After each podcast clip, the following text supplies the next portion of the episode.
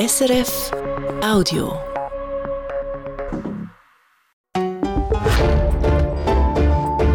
SRF 1 Die Samstagsrundschau mit Oliver Washington. Die Krise um den Bundespräsident Alain Berset ist auch diese Woche ein grosses politisches Thema. Am Dienstag haben die Geschäftsprüfungskommissionen die GPK von National- und Ständerat eine Arbeitsgruppe eingesetzt, um die Indiskretionen zu untersuchen. Am Mittwoch hat sich dann auch der Bundesrat damit beschäftigt. Dabei hat der Bundespräsident Alain Berset gesagt, dass er von Indiskretionen aus seinem Departement an die Medien nichts gewusst hat. Der Bundesrat hat darum dem Bundespräsident das Vertrauen wieder ausgesprochen. Steht die Schweiz am Rand von einer politischen Krise oder ist sie schon mit drin? Über das und über das zweite Thema der Woche, Waffen für die Ukraine, rede ich in der nächsten halben Stunde mit dem Thierry Burkhardt, FDP-Präsident und Mitglied der GPK vom Ständerat. Herr Burkhardt, glauben Sie am Herrn Berse, dass er von diesen Indiskretionen nichts gewusst hat? Ich bin sehr froh, dass die Geschäftsprüfungskommission am Dienstag in aller Ernsthaftigkeit und Seriosität über die Thematik geredet hat und auch jetzt eine Arbeitsgruppe eingesetzt hat, die sich vertieft mit dieser Angelegenheit auseinandersetzen. Und ich bin davon felsenfest überzeugt, es ist wichtig, dass man jetzt zuerst abwartet, was das für Resultat äh, zutage führt, bevor man zu Urteil kommt, Vorverurteilungen. Ich glaube, wir sind es der Schweiz, unsere Institutionen schuldig, dass wir äh, die Resultate abwarten. Aber das heißt, heute können Sie das nicht sagen, dass Sie ihm glauben und dass Sie ihm wieder vertrauen? Ja, grundsätzlich gehe ich natürlich, bevor der Gegenbeweis äh, erbracht worden ist, davon aus, dass das, was jemand, insbesondere wenn er Bundesrat ist, stimmt. Insofern glaube ich ihm das. Und die Geschäftsprüfungskommission bzw. die Arbeitsgruppe wird auch zu prüfen haben, ob das so ist oder nicht. Und die Tatsache, dass er vor dem Bundesrat gesagt hat, dass er das nicht gewusst hätte von diesen Indiskretionen, aber vor den Medien nicht, macht sie das nicht skeptisch?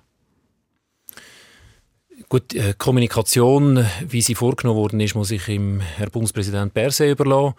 Ähm, und die Beurteilung darüber, der Journalistinnen und Journalisten, die vor Ort waren, ich bin es nicht. Insofern bin ich da selbstverständlich sehr zurückhaltend. Aber wenn das in der Medienmitteilung so steht, dass er das im Bundesrat, also seinen Kolleginnen und Kolleginnen, Kolleginnen und Kollegen gegenüber gesagt hat, dann wird das so sein. Was ist denn Ihre Interpretation? Sie sind ja Jurist, warum jemand so etwas vor einem Gremium sagt, aber in der Öffentlichkeit nicht. Was ist Ihre, Ihre Interpretation?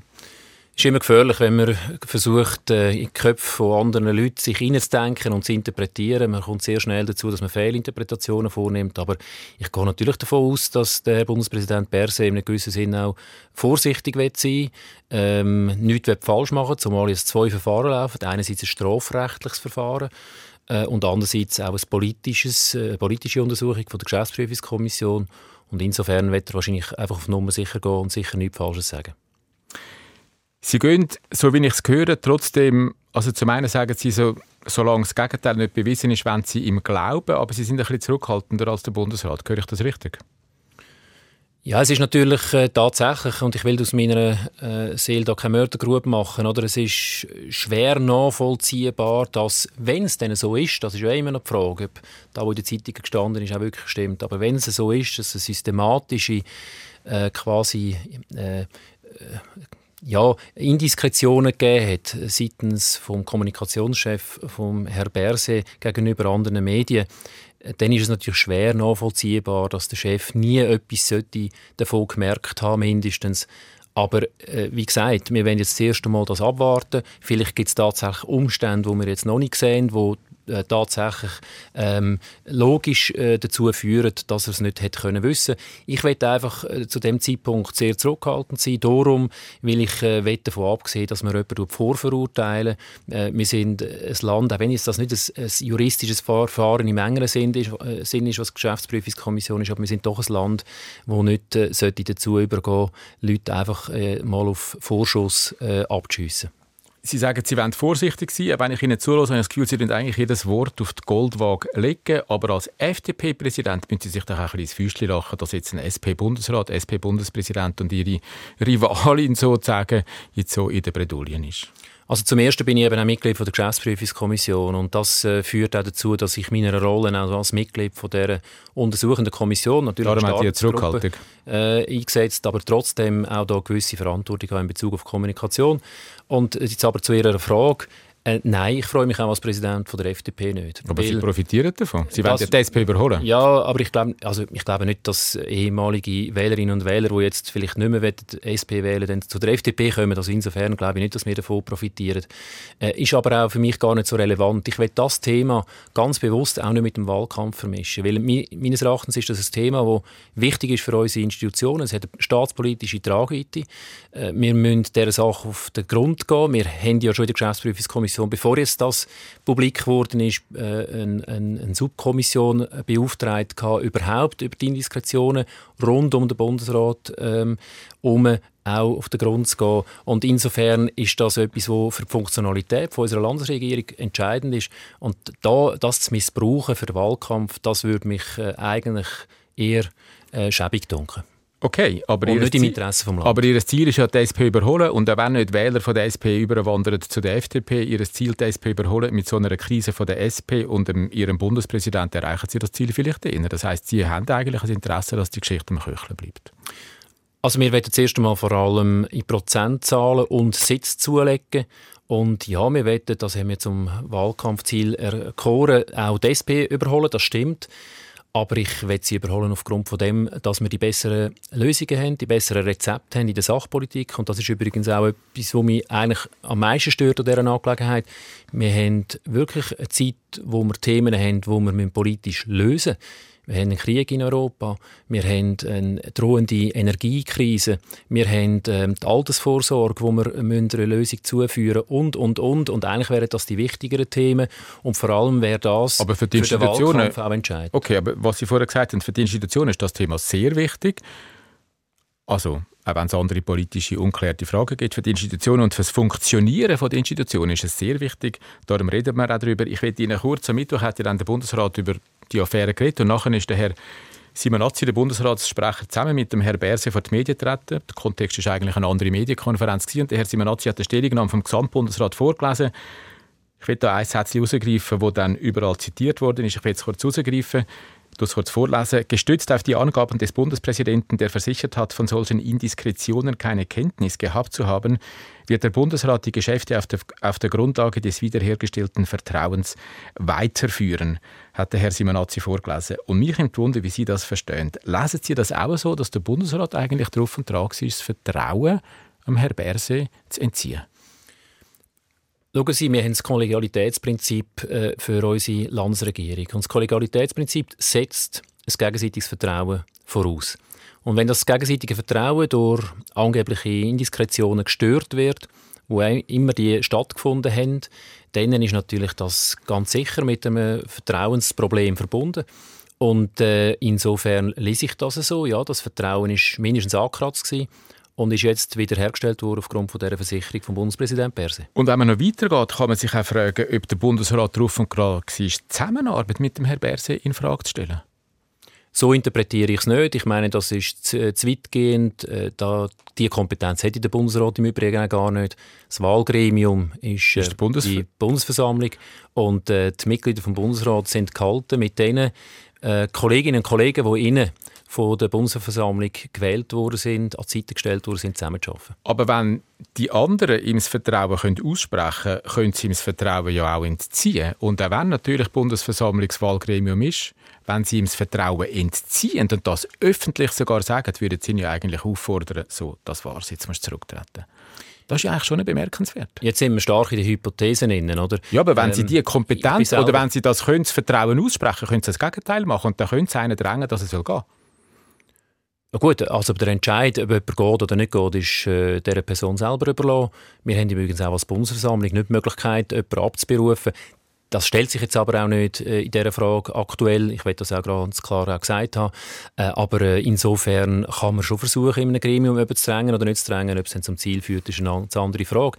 Aber ich glaube, wir sind jetzt da sehr stark in der, in der Interpretation. Ich bin selber nicht dabei gewesen, selbstverständlich. Das ist ein bemerkenswerter Satz. Ja, es zeigt einfach, und ich glaube, das ist äh, etwas, was man schon sagen kann. Es zeigt, dass es eine ernste Auseinandersetzung war im, im Sinne der Sache, dass man sich Sorgen gemacht hat über das Vertrauen innerhalb des Kollegiums und dass man an dem Vertrauen wieder muss schaffen muss, dass es sicher jetzt zu einem gewissen Grad wieder hergestellt worden ist, aber dass es wahrscheinlich auf einem momentan fragilen Fundament beruht. Und vielleicht auch ein bisschen auf Bewährung. Ein Vertrauen tut man ja nicht innerhalb von wenigen Minuten einfach von 0 auf 100 wiederherstellen. Man kann es wiederherstellen, aber nachher fixieren, da braucht wahrscheinlich eine gewisse Zeit. Würden denn Sie ihm raten, dass er im, im Interesse vom Land, ist ein grosses Wort, im Interesse der Institutionen eigentlich soll gehen? Also es ist sicher nicht an mir, einem Bundespräsident einen Ratschlag zu geben. Das mache ich auch ganz bewusst nicht. Ich sage nochmal, es gilt die Unschuldsvermutung. Das, die gilt im juristischen Sinn, aber sie gilt auch im politischen Sinn.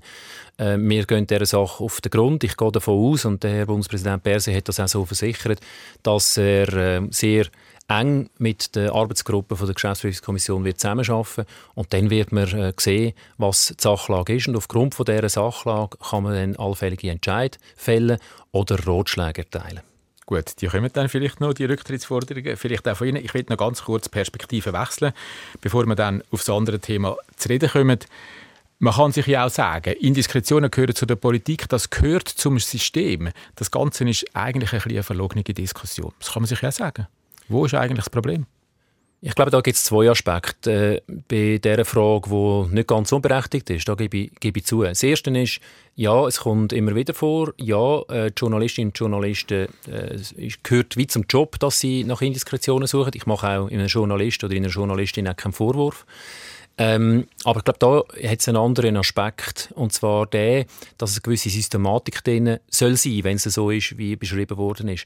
Also dass wirklich quasi äh, äh im regelmäßigen Abstand und zur äh, Beeinflussung von der Entscheidfindung vom Bundesrat, dass er passiert worden ist. Und darum hat es eben einen institutionellen Charakter, der weitergehend ist als ein, zwei Indiskationen. Zum Zweiten ist, schauen Sie, wenn ich äh, sollte blitzt werden, will ich schnell fahren, was mir Gott sei Dank schon lange nicht passiert ist. Aber wenn das sollte passieren, kann ich mich nicht einfach entschuldigen, indem ich sage, was tun ihr jetzt so? Ähm, alle anderen fahren ja auch mal einmal schnell. Okay, aber trotzdem gehört ein bisschen dazu. Ich habe extra so zwei, drei Papiere mitgenommen, die ich aus Bundesratssitzungen im Nachgang von Bundesratssitzungen bekommen habe. Zum Beispiel im letzten November, am 16. November, hat sich der Bundesrat ist auf dem Bundesrat im Tisch eine Informationsnotiz zu, Notiz zu Europa gewesen, wo das Resultat von der Diskussionen mit der EU auf den Punkt bringt. Anderthalb Stunden nach der Bundesratssitzung hatte ich das Papier in meinen Händen. Das gibt es einfach. Dazu gratuliere ich Ihnen, wenn Sie so einen Primär haben. Das ist ja ein ganz grosses Ziel immer von den Journalistinnen und Journalisten. Das gehört auch ein bisschen dazu, aber, weil es auch von öffentlichem Interesse das, ist. Aber das macht es nicht besser. Oder? Ähm, der Bundesrat hat klare Prozesse, wie es äh, wie vorgegangen wird, wie zu dieser Entscheidfindung kommt, wie nach der Entscheidfindung auch kommuniziert äh, wird. Es hat übrigens auch etwas mit der Gleichberechtigung äh, zu tun und Gleichbehandlung gegenüber allen Medien. Äh, insofern finde ich das nicht etwas Gutes, weil im Nachhinein hätte man okay. ja ohnehin die Information auch bekommen, so vermute ich. Also die, die nicht, meine nicht, die ist gar nicht kommuniziert worden, die andere im Zusammenhang mit Corona vielleicht schon. Eine Frage würde mich noch interessieren. Hätten Sie Hinweise, dass sich der Bundesrat wirklich beeinflussen lassen hat durch die Indiskretionen? Haben Sie das? Müssen wir davon ausgehen? Das kann ich nicht beurteilen zum jetzigen Zeitpunkt. Das wird Gegenstand auch sein von diesen Abklärungen von der Arbeitsgruppe von der GBK. Und kann man davon ausgehen, es stehen ja auch noch andere Bundesräte mindestens stellen sich auch bei anderen Bundesräten in dieser ganzen Krise zwei, drei Fragen. Können wir davon ausgehen, dass die Arbeitsgruppe nicht nur der Herr Berse, sondern auch, was weiß ich, die Rolle zum Beispiel von der Karin Keller-Sutter im Zusammenhang mit dem außerordentlichen Staatsanwalt, dass sie ihm sein Mandat verlängert hat oder ausdehnt hat, auch noch auf den Herrn Launer, können wir davon ausgehen, dass auch andere Bundesräte da wirklich durchleuchtet werden, ihr Agieren in dem ganzen Kontext? Also im Fokus steht jetzt die, stehen die Vorwürfe, die jetzt auf dem Tisch liegen. Aber äh, in der Geschäftsprüfungskommission hat man natürlich über diesen Aspekt geredet. Und wir haben ja, wie ich vorher schon gesagt habe, eigentlich ohnehin schon eine, äh, eine Abklärung gehabt, an eine äh, Subkommission delegiert war, für überhaupt Indiskretionen aus dem Bundesrat. Also hat der Fokus ähm, Launer Alain Berset. Aber selbstverständlich wird wahrscheinlich auch noch rundherum geschaut. Nicht im Sinn von jedes Mail anschauen, aber wenn etwas sollte auftauchen wird man dieser Frage sicher auch noch andererorts nachgehen. Das scheint mir auch richtig zu sein. Also man könnte davon ausgehen, dass wir als Publikum, ich sage es jetzt so, im Nachgang oder mit der Untersuchung von dieser Arbeitsgruppe Transparenz haben, was ist beim Herrn Berset gelaufen, aber auch über den grösseren politischen Kontext. Das kann ich ähm, nicht vers versprechen. Oder? Ich weiß natürlich nicht, was rauskommt und was nicht rauskommt. Äh, aber selbstverständlich ist das die Hoffnung, dass die Politik und die Bevölkerung ähm, à connaissance de cause kann beurteilen, was da wirklich gelaufen ist und was nicht. Was Vorwürfe sind, die stimmen, welche Vorwürfe das nicht stimmen. Ähm, ich glaube, im Sinne der Wahrheitsfindung würde das sicher äh, sehr gut tun. Gut, machen wir einen Punkt. Herr Burkhardt, wir über das zweite große Wochenthema reden. Da hat die Sicherheitspolitische Kommission vom Nationalrat, also vom Schwesterrat von Ihnen sozusagen, zwei bemerkenswerte Entscheid, parlamentarische Vorstöße auf den Weg gebracht. Da geht es um Waffen, um Munition, die von der Schweiz in ein anderes Land geliefert worden sind, dass die können weitergeliefert werden in die Ukraine. Ich tue gerade über die beiden Vorstöße die wir gerade reden. Zuerst nimmt mich Ihre Position grundsätzlich wunder, Herr Burkhardt. Sie haben ja schon vor der letzten Sommerferien haben Sie einen eigenen Vorstoß eingereicht, wo das soll erleichtern Und zwar geht es darum, dass Sie sagen, wenn die Schweiz Waffenmunition in ein Land liefert, wo die schweizerischen Werte teilt, dann sollen die Länder können eigentlich frei verfügen über die Waffenmunition, also auch können weitergeben. Aber bei Ihnen, Herr Burkhardt, die Ukraine, die hat nie davon profitiert. Doch, selbstverständlich. Das war ja auch der Anlass. Gewesen. Oder wir haben, äh, ein, es ist ein eine komplizierte Ausgangslage. Sie geben mir vielleicht ein, zwei Sätze dazu. Ähm, einerseits sind wir ein neutrales Land. Äh, das heißt, Waffenlieferungen direkt an ein kriegsführendes Land sind nicht erlaubt. Es sei denn, man würde die andere Partei auch damit beliefern. Aber ich glaube, das ist ja nicht das Thema bei Russland und Ukraine. Also das ist nicht möglich. Aber was jetzt der Fall ist, ist der, dass äh, westliche Länder, die die Ukraine unterstützen mit Waffen, die sie vor x Jahren mal in der Schweiz gekauft haben oder Munition, das nicht können, weil wir bei unseren Waffenverkäufen sogenannte Nicht-Wiederausfuhrdeklaration draufschreiben. Das heißt, wenn Sie weitergeben wollen, auch wenn es x Jahre später ist, müssen Sie uns fragen und wenn wir dann müssten Ja sagen, weil es in ein kriegsführendes Land geht, würden wir mitwirken und damit das Neutralitätsrecht verletzen. Und genau das möchte ich aufheben, allerdings nur bei 25 definierten Staaten. Mhm. Das sind erstens die Staaten, die die gleichen Werte teilen, also namentlich Demokratien sind. Ja. Und zweitens die vier entscheidenden internationalen, also völkerrechtlichen Verträge unterschrieben haben und damit auch quasi ein ähnlich strenges Waffenausfuhrregime kennt wie die Schweiz. Und damit würden wir unsere westlichen Partner in der Unterstützung der Ukraine nicht noch behindern, weil jetzt behindern wir sie faktisch und nützen damit Russland und damit sind wir das Gegenteil von neutral. Okay, also Sie sagen, die Länder sollen die Nicht-Wiederausfuhrerklärung nicht mehr müssen unterschreiben also sie tun in dem Sinn, wenn sie das Gesetz ändern und sagen, dann kann Deutschland die Munition, Dänemark, die Schützenpanzer, die sie gerne wollen, der Ukraine liefern, können sie das machen? Sagen Sie, ohne die Neutralität zu verletzen? Ja, und zwar darum, weil wir nicht mehr mitwirken Das heißt, wenn wir ihnen mal Waffen verkauft haben zum Eigengebrauch äh, und sie nachher mit dem können machen was sie wollen, und wir gehen jetzt mal davon aus, sie das sinnvoll einsetzen, dann müssen wir nicht mitwirken und dann haben wir kein neutralitätsrechtliches aber, Problem mehr. Aber, und das kann man eben auch für die aktuelle Situation, indem man sagt, ab sofort, wenn wir das Gesetz würden ändern gelten die nicht wieder Ausfuhrdeklarationen nicht mehr. Und damit könnten eben Deutschland, Dänemark, Spanien, andere Länder die entsprechenden Waffen und Munition liefern. Aber da sagt Ihnen jeder Völkerrechtler, das ist eine Schlaumeierei. Nur weil sie das nationale Recht ändern, heisst das nicht, dass die Schweiz nicht mehr als Völkerrecht gebunden ist. Und die neutralitätsrechtlichen Verpflichtungen sind völkerrechtliche Verpflichtungen. Völlig richtig. Äh, da tue ich Ihnen überhaupt nicht widersprechen. Aber ich weiß, es ist relativ schwierig, ähm, das können zu erklären, oder? Weil Neutralitätsrecht nach der Hager Übereinkunft von 1907 ja. besagt ja, dass wir an eine kriegsführende Partei nicht direkt Waffen liefern. Aber auch nicht indirekt, das sagen Auch nicht indirekt, bin ich einverstanden. Das heisst auch nicht über Deutschland, Ukraine, Dänemark, genau. Ukraine geht auch nicht. Bin ich völlig einverstanden. Aber wenn natürlich Deutschland zum Eigengebrauch vor 10, 20 Jahren bei uns einmal Waffen gekauft hat und die nachher an ein kriegsführendes Land weitergeben, dann ist es ja nicht indirekt von der Schweiz an das kriegsführende Land gegangen, weil äh, mit dem Verkauf von uns ist ja nicht gewesen, indirekt im Wissen, es geht einmal in die Ukraine, sondern der Verkauf war ähm, an Deutschland. Und wenn wir nicht mitwirken aber, in der späteren äh, Meinungsbildung von Deutschland, ist es kein Verstoß gegen das Neutralitätsrecht. Aber ich glaube, das sind Sie. Und das haben übrigens aber, auch Völkerrechtler so bestätigt. Okay, also ich habe mit Völkerrechtlern im Vorfeld von dieser Sendung telefoniert, die mir gesagt haben, da sind sie auf total dünnem Eis. Um nicht zu sagen, das widerspricht einfach dieser völkerrechtlichen Verpflichtung, dass man immer beide muss gleich behandeln muss. Und Sie ja, Sie sagen nur, weil es Deutschland zum eigenen Gebrauch einmal gekauft hat, zehn Jahre später weiterliefern, das spielt überhaupt keine Rolle. Äh, doch, also es würde dann eine Rolle spielen, wenn Deutschland sagt, äh, wir kaufen das bei euch und der Wille ist eigentlich, das dann in die Ukraine zu, äh, zu, zu bringen. Dann wäre es eine Umgehung, dann ist klar, dann dürften wir das nicht. Aber, wenn, wenn, Aber dann machen sie einfach die Augen zu, oder? Nein, wenn, wenn zehn Jahre später äh, oder 20 Jahre oder was auch immer, ich habe ja sogar in meinem Vorstoß geschrieben, wir könnten eine Mindesttour einbauen, wo man sagt, vor fünf Jahren oder vor zehn Jahren darf es nicht weiterverkauft werden. Ähm, dann müssen wir, tun wir ja nicht mehr mitwirken am Entscheid von Deutschland ja, aber die völkerrechtlichen Verpflichtungen, die gelten ja immer. Die, ja, kann, man ja nicht, die kann man ja nicht heute ablegen und morgen wieder anziehen. Das, das kann man ja gar nicht. Bin ich völlig einverstanden. Aber wenn wir ja gar nichts mehr machen, zehn Jahre später, bei dem Entscheid, wenn wir nicht mitwirken. Es ist Völkerrecht heisst nicht, Schweizer Waffen dürfen nie in einem Kriegsgebiet landen. Sie dürfen nicht weitergeliefert das werden. Völkerrecht, das Völkerrecht heisst, Schweiz darf nicht direkt beliefern.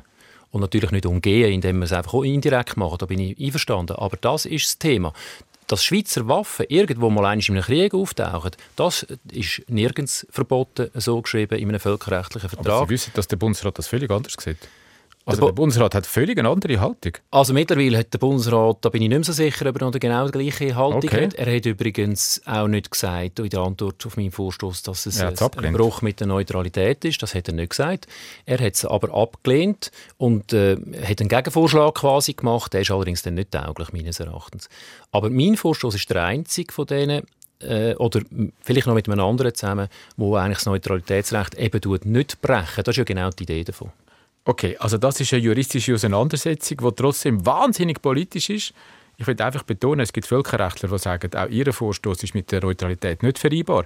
Und jetzt haben wir die beiden, die diese Woche durch die Sicherheitspolitische Kommission gegangen sind. Der eine Vorstoß, der da gut geheißen worden ist, wird sozusagen im Subito-Verfahren eigentlich eine Lex Ukraine erlassen wo allen Ländern, wo Schweizer Waffen mal gekauft haben, Munition, die können weiterliefern in die Ukraine. Dann müssten Sie konsequenterweise zu dem Ja sagen. Nein, eben nicht. Weil das ist ja genau ein Einzelfall, wo man jetzt sagt, ja, jetzt dürfen wir quasi zu der Ukraine liefern.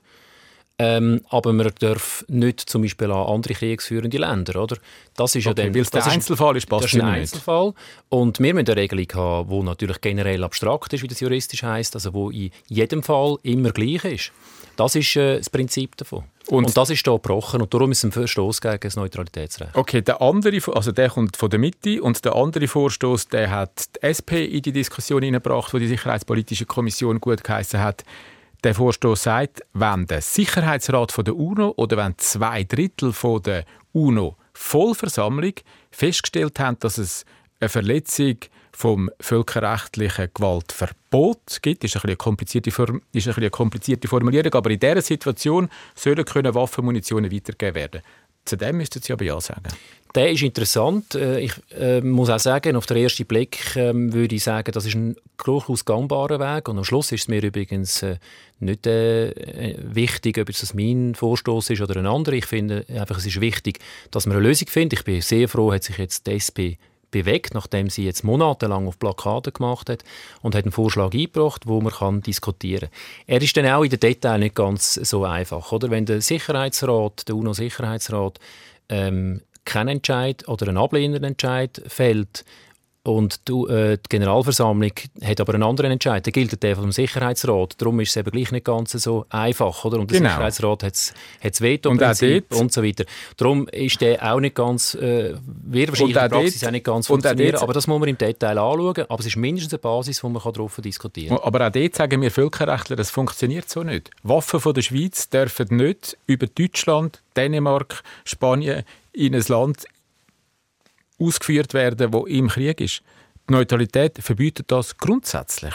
Nein, Herr Washington. Neutralität verbietet nicht, dass Waffen, die mal in der Schweiz hergestellt worden sind, oder Munition, irgendwann im Krieg landen. Das ist nicht verboten. Nein, aber wenn sie bewusst in ein Krieg ja, genau, Land das ist genau der Punkt, werden. Herr Washington. Das ist genau der Punkt, nämlich, dass es bewusst ist. Darum sage ich, die Umgehung, indem wir Deutschland liefern, im Wissen, dass Deutschland die dann nachher einfach der Ukraine wiedergeben, die sogenannten Ringgeschäfte, Das ist ein Verstoß gegen das Neutralitätsrecht. Aber wenn es eben nicht zu dem Zweck ist, und darum habe ich ja den Zeitaspekt drin, wenn es Waffen sind, die vor x Jahren mal in der Schweiz gekauft worden sind, ohne überhaupt Gut, auf die Idee zu kommen, dass okay. mal der Ukraine-Krieg ist, dann ist es eben kein Verstoß gegen das Neutralitätsrecht. Ich weiß, es ist kompliziert, aber ja, das aber ist nun mal das Recht. Betonen, auch dort gibt es Experten, die sagen, es stimmt so nicht. Da gibt es offensichtlich unterschiedliche Meinungen. Das Interessante ist ja, dass es jetzt die Bewegung gegeben hat. Das ist ja das Interessante. Und vor zehn Tagen ungefähr war SWIFT. Dort haben sich verschiedene internationale Exponenten geäussert zu der Waffenfrage. Der Herr Stoltenberg von der, von der NATO zum Beispiel. Und ein deutscher Minister hat gegenüber Journalisten gesagt, dass wenn die Schweiz weiterhin das verhindern in dem Krieg Waffen an die Ukraine und sich dabei auf die Neutralität stützen, mit dem das verhindern, dann macht sich die Schweiz mitschuldig. Solche Aussagen haben sicher dazu geführt, dass jetzt da Bewegung reingekommen ist. Mitschuldig, sehen Sie das auch so? Mag sein, dass das der Grund ist für Bewegung. Ich habe es ja bereits vor äh, bald drei Vierteljahren eingereicht, die, den Vorstoß. Aber mitschuldig? Schuldig? Ähm, ich sage einfach, äh, das habe ich vorher schon gesagt und ich will es einfach nochmal wiederholen, ich sage, wenn die Neutralität, so wie wir sie jetzt leben, mit dieser nicht wieder Ausfuhrdeklaration, wo wir das Problem uns selber geschaffen haben, weil es nämlich nicht, wenn wir das nicht hätten, kein Neutralitätsproblem hätten, wenn das dazu führt, dass westliche Länder ein Land wie die Ukraine nicht kann unterstützen kann, dann hilft mir damit indirekt Russland. Und das kann nicht die Idee sein von der Neutralität und darum müssen wir äh, die nicht wieder Ausfuhrdeklaration, so wie wir sie jetzt haben, überdenken. Also die Schweiz, würden Sie sagen, muss einen Beitrag leisten, damit der Westen die internationale Ordnung kann verteidigen und da muss auch die Schweiz einen Beitrag dazu leisten. Würden dann Sie ganz konkret zum Beispiel auch sagen, die Schweiz hat 100 Leopardpanzer, die irgendwo im Osten von der Schweiz in einer riesigen Halle sind, die noch nicht ausgemustert sind, aber trotzdem irgendwie noch ich glaube, betriebstauglich sind, dass die Schweiz die soll zum Beispiel Deutschland oder Polen liefern, damit die mehr eigene Panzer in die Ukraine schicken können. Sollen wir das machen? Also Punkt 1. Die Sicherheit in Europa geht uns auch als Schweiz etwas an. Und äh, die Leistungen von anderen Ländern, von westlichen Partnern äh, für die Sicherheit in Europa ist auch die Leistung zugunsten unserer Sicherheit. Und darum müssen wir mindestens ihnen nicht noch in ihren Bemühungen im Weg stehen. Das ist der okay. Punkt. Und die Panzer? Und jetzt bei den Panzer, ähm, da gibt es zwei Aspekte. Der erste ist, ähm, grundsätzlich, wenn man die liefert für die Länder selber, ich sage jetzt zum Beispiel Finnland, wo gerade an der Grenze ist, 1300 Kilometer Grenze hat so Russland oder auch Polen, wo sich ernsthaft Sorgen machen, wenn die die Panzer für ihren eigenen Gebrauch ähm, beanspruchen. Und wir sie selber nicht mehr können, und jetzt komme ich zum zweiten Punkt, nicht mehr brauchen aufgrund von einer entsprechenden Gesamtkonzeption, wo wir aber zuerst mit erarbeiten, wo wir dann entsprechend wissen, was brauchen wir für Verteidigungsfähigkeit für Mittel und dann auch wissen, wie viele Panzer das wir brauchen. Aber wenn es dort noch einen Überschuss gibt, den wir wirklich nicht mehr brauchen, aber, dann kann man den so liefern. Okay. Aber sicher nicht. Aber damit die Länder aber ganz bewusst nicht, eigene Panzer können weiterschicken Aber nicht, äh, einfach, das sind die sogenannten Ringgeschäfte. Ja. Und die sind neutralitätspolitisch eben sehr, sehr heikel. Dort bin ich sehr zurückhaltend. Ich glaube, das ist leider nicht möglich. Auch wenn ich den Willen hätte, da jetzt grosszügig zu sein, aber ich bin gleich auch der Auffassung, Neutralitätsrecht Recht muss gewahrt werden. Und wenn wir auch dort würde sagen, okay, wir liefern sie einfach und es interessiert uns nicht, was sie sonst mit den eigenen Panzer macht, dann kann man ja die Augen zumachen und sagen, da haben die Panzer, machen was ihr wollt. Das könnte man ja. Ja, aber das Augen zumachen nur pro forma, obwohl man weiß, dass es anders ist, ist äh, einfach nicht redlich und ähm, entsprechend muss man redlich sein, auch in der Wahrung von der Neutralität und entsprechend gute rechtliche Rahmenbedingungen schaffen, wo man nicht muss pro forma Augen zumachen, sondern eben funktionieren, dass unsere westlichen Partner nicht behindert werden in ihren Bemühungen, aber unsere Neutralität trotzdem gewahrt wird.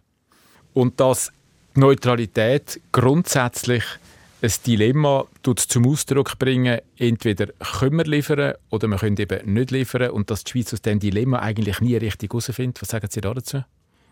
Ich habe eine andere Auffassung. Ich finde, wir haben uns mit der quasi mit Idee, dass wir ähm, jeder, der bei uns mal Waffen und Munition kauft, immer wieder uns muss fragen, wo er es weiterliefern darf. Irgend Jahre später haben wir uns das Neutralitätsproblem selber geschaffen. Und darum glaube ich, wenn man es aufheben würde, die, das Regime mindestens gegenüber den 25 Staaten, die eigentlich ähnlich strenge Waffenausfuhrrichtlinien haben wie wir, würden wir das Problem nicht mehr haben.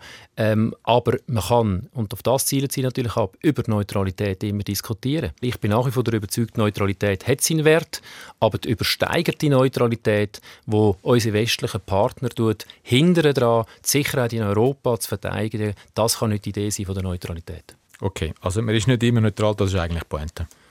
Auch wenn Sie es nochmal sagen, Herr Washington, nein. Äh, insbesondere das Neutralitätsrecht ist ein starres System. Aber die Neutralitätspolitik, was man daraus raus noch darüber aus macht, wie zum Beispiel nicht wieder Ausfuhrdeklarationen, das ist nicht Neutralitätsrecht, das ist okay. Neutralitätspolitik. Und das ist in die Zeit eingebettet auch immer wieder unterschiedlich beurteilt worden. Herr Burkhardt, besten Dank für das Gespräch. Danke Ihnen, Washington. Das war ein Podcast von SRF.